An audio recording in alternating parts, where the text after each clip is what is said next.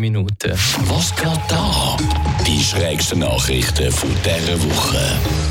Der US-Bundesstaat Florida hat eine Wetterwarnung wegen herabfallenden Iguana-Echsen veröffentlicht.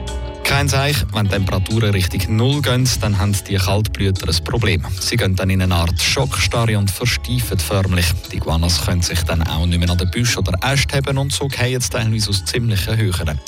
Aber noch toller als der Fakt finde ich eigentlich, dass tatsächlich im Wetterdienst gewarnt worden ist.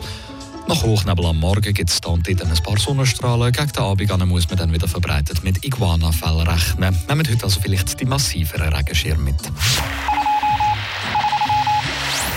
Die irische Fluggesellschaft Ryanair ließ eine Familie ihren Rückflug verpassen, weil das Personal behauptete, Schottland sei kein Land. Ich meine, ich hätte es ja verstanden, wenn sie nicht hätten können fliegen, weil der Pilot steif und fest behauptet hat, Schottland geht es nicht, darum weiß ich auch nicht, wie ich dorthin muss fliegen. Aber es war eben das Boarding-Personal und die haben also wirklich ein Dümme tun. Die Familie hat so den Flug verpasst, hat müssen den nächsten Flug selber zahlen und auch noch gerade einen Corona-Test für die Tochter, obwohl Schottland den gar nie verlangt hätte. Nach langem Streiten und Einbinden der Medien hat Ryanair dann eingelenkt und gesagt, die Familie werde entschädigt.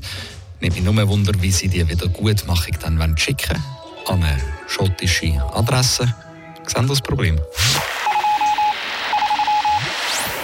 Nachdem ein ausgeschriebener Lieferdienstfahrer verhaftet worden war, hat der Polizist das Essen ausgeliefert. Die Polizei, dein Freund und Ernährer. Die Frau, die das Essen bestellt hat, ist also schon ein bisschen überrascht, als der Lieferdiensttyp in Uniform vor ihr gestanden ist nach dem ersten Schock sei sie dann aber sehr happy gewesen und das Essen sei also sogar noch warm gewesen. Gut, das hoffe ich ja dann auch irgendwann, weil wenn ich einmal so über eine Stunde auf meine bestellte Pizza warte, dann gibt es eigentlich weniges, was ich mir mehr wünschte, als dass mein Lieferdienst auch mit Blaulicht und Sirenen durch die Straße düsen können.